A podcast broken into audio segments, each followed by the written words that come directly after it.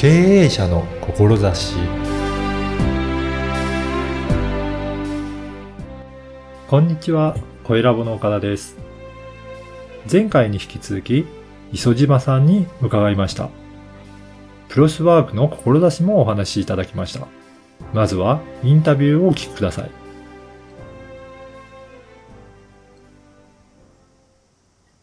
今回も前回に引き続いて、プロスワーク代表の磯島博樹さんにお話を伺いたいと思います。磯島さんよろしくお願いします。よろしくお願いします。あの、前回は、あの、最後の方に、あの、IT 企業の、えっ、と、いろいろ研修をされているということで、あの、テレワークで、やっぱりマネジメントが大切だっていう、そういった研修もされているということなんですが、このやっぱりテレワークの時代で、やっぱりロケーションもいろいろそれぞれになったと思うんですけど、うんどういったところが今企業の間で問題になってるあ、あるいはこういったところを改善しなきゃいけないとか、なんかそういったところはあるんでしょうかね？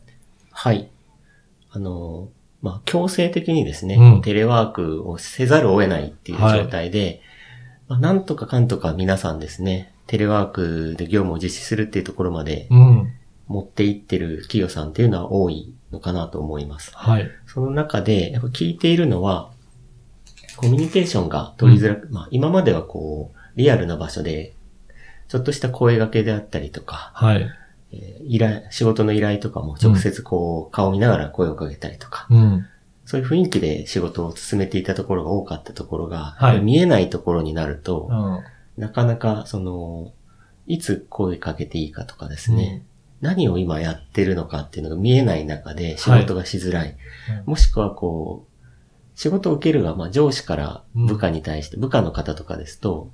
まあいろんな方からこう、あれをやってとか、今どうなってるかとかっていうのを、その人のタイミングでこう、連絡をされてきたりしてですね、はいそれを対応してるだけで一日がお極端な話終わるとかですね。はい。で、あの、今この連絡をしてるから待ってっていう連絡はまた別のまた相手ツールでチャットでやってるとか電話かけてる時にチャットでその返しをしてるとかですね。そうですね。極端に言うとそういう状況が起こっているっていうのが今の現状で、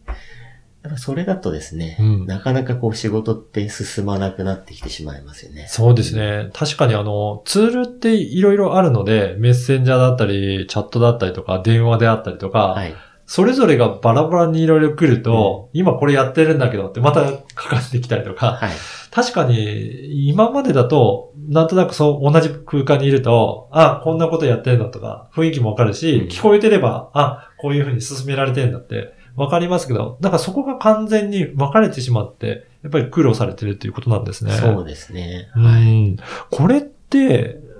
解決するには、なんか、どういうふうにしたらいいとかってありますかね？そうですね。うん一つはですけど、まあ、テレワーク自体って、うん。こう、この数ヶ月で、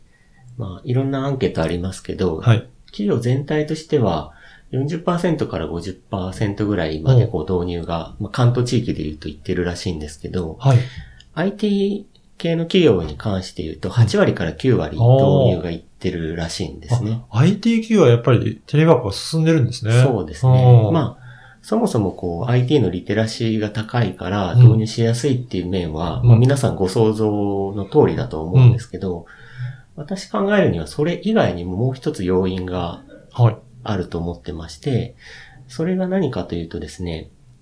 IT 企業ってもともとこうシステムを作ったりとかするときに、プロジェクトを組むんですね。うん。プロジェクトっていうのは、あの、終わりがあってですね、いつまでに何を作るかっていうのが決まっていて、その中で、それを実行するメンバー、体制が決まっていて、その中の役割と、うん。えー何をアウトプットとして出していくか。あとですね、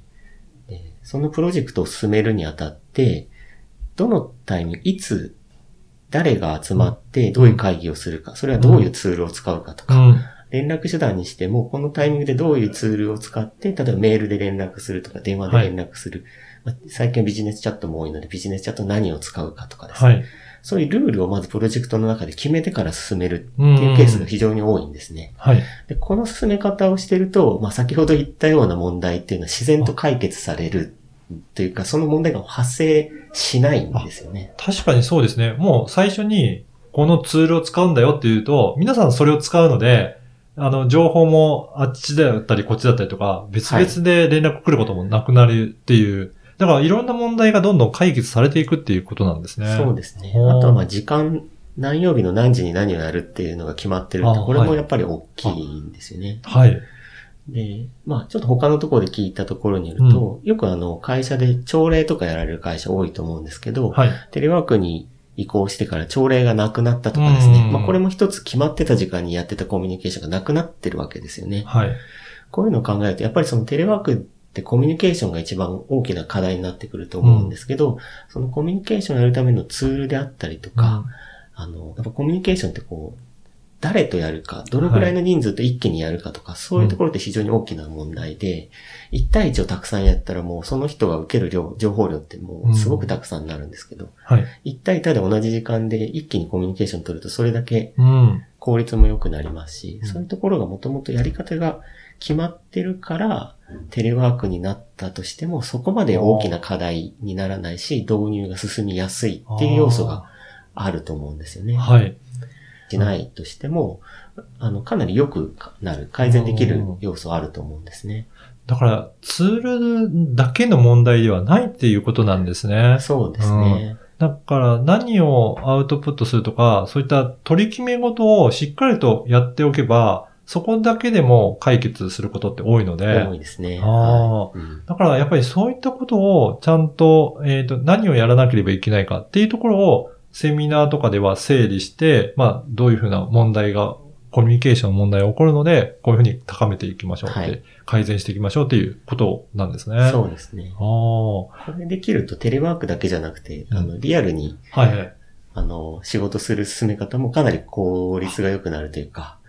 じゃあ実は今までやってたことも、本当にもっと効率よくできた可能性があるっていうことなんですね。そうなんですね。あそうなん今まで気づいてなかっただけあでー、実は、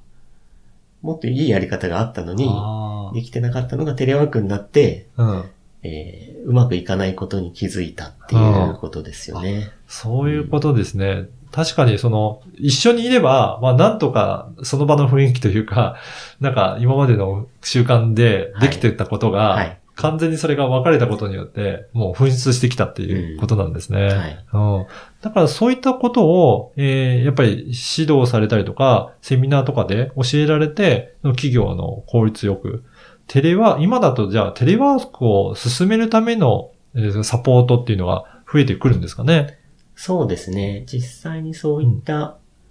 あの、まあ、テレワークやるときに必ずこう IT ツールって使わないといけなくなってくるので、はい。で、まあ、IT リテラシーを高めていかないっていう、うん。いけなければいけないっていうのはもう確実にこのコロナの後の時代ではうん。必須になってくるので、そういった意味でも最初に言ったその IT 企業とかですね、IT 人材の育成にもつながってくるとは思うんですけれどうも、ん。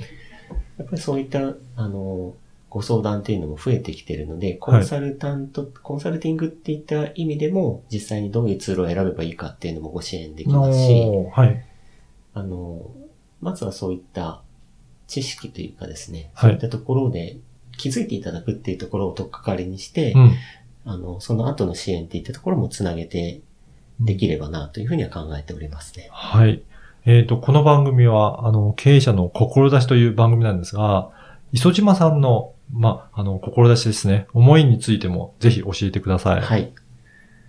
えープロスワークという会社自体は、うんまあ、今年立ち上げた会社なんですけど、はい。えー私一人だけではなくてですね、うん6名で立ち上げてまして、まあ、その6名の中で話し合って、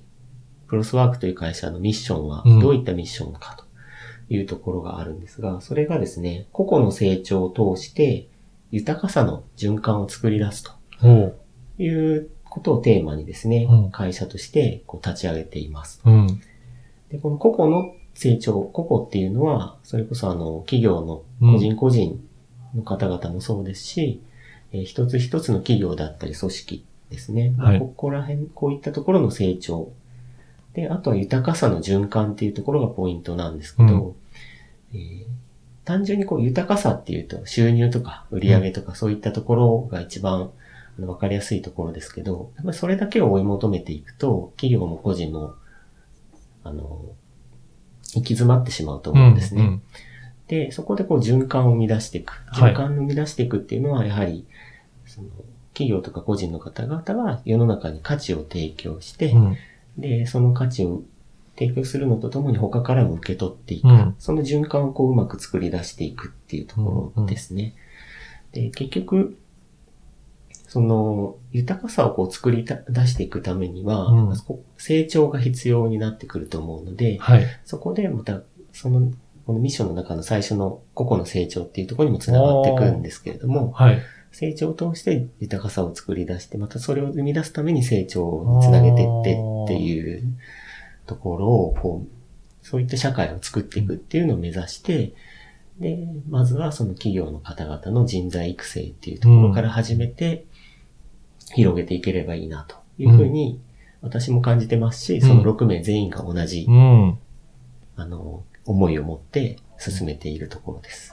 やっぱりそうやって、本当に循環していくことが、まあ、社会にもとってもすごく重要なんだなっていうふうに感じいたしましたね。はい。はい。ぜひ、あの、今日のお話を聞いて、あの、プロスワークさんの、あの、まずはセミナーですかね、を受けてみたいなっていう方がいらっしゃれば、ぜひこのポッドキャストの説明文に URL を掲載させていただきますので、そこから、えーお問い合わせしてお申し込みいただければなと思います。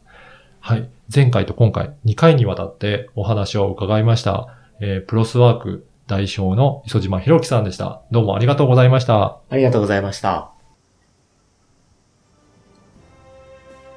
いかがだったでしょうか？世の中に起こる問題のうち、コミュニケーションに関するものは多いですよね。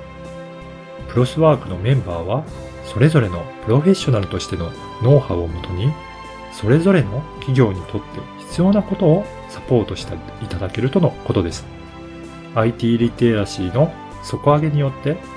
自社の力をもっと向上させたい経営者の方は、ぜひセミナーに参加してみてください。声ラボでは、磯島さんのような志を持った経営者の方を募集しています。ご出演をご希望される方は、声ラボホームページからお申し込みください。あなたの志をインタビューいたします。ではまた次回。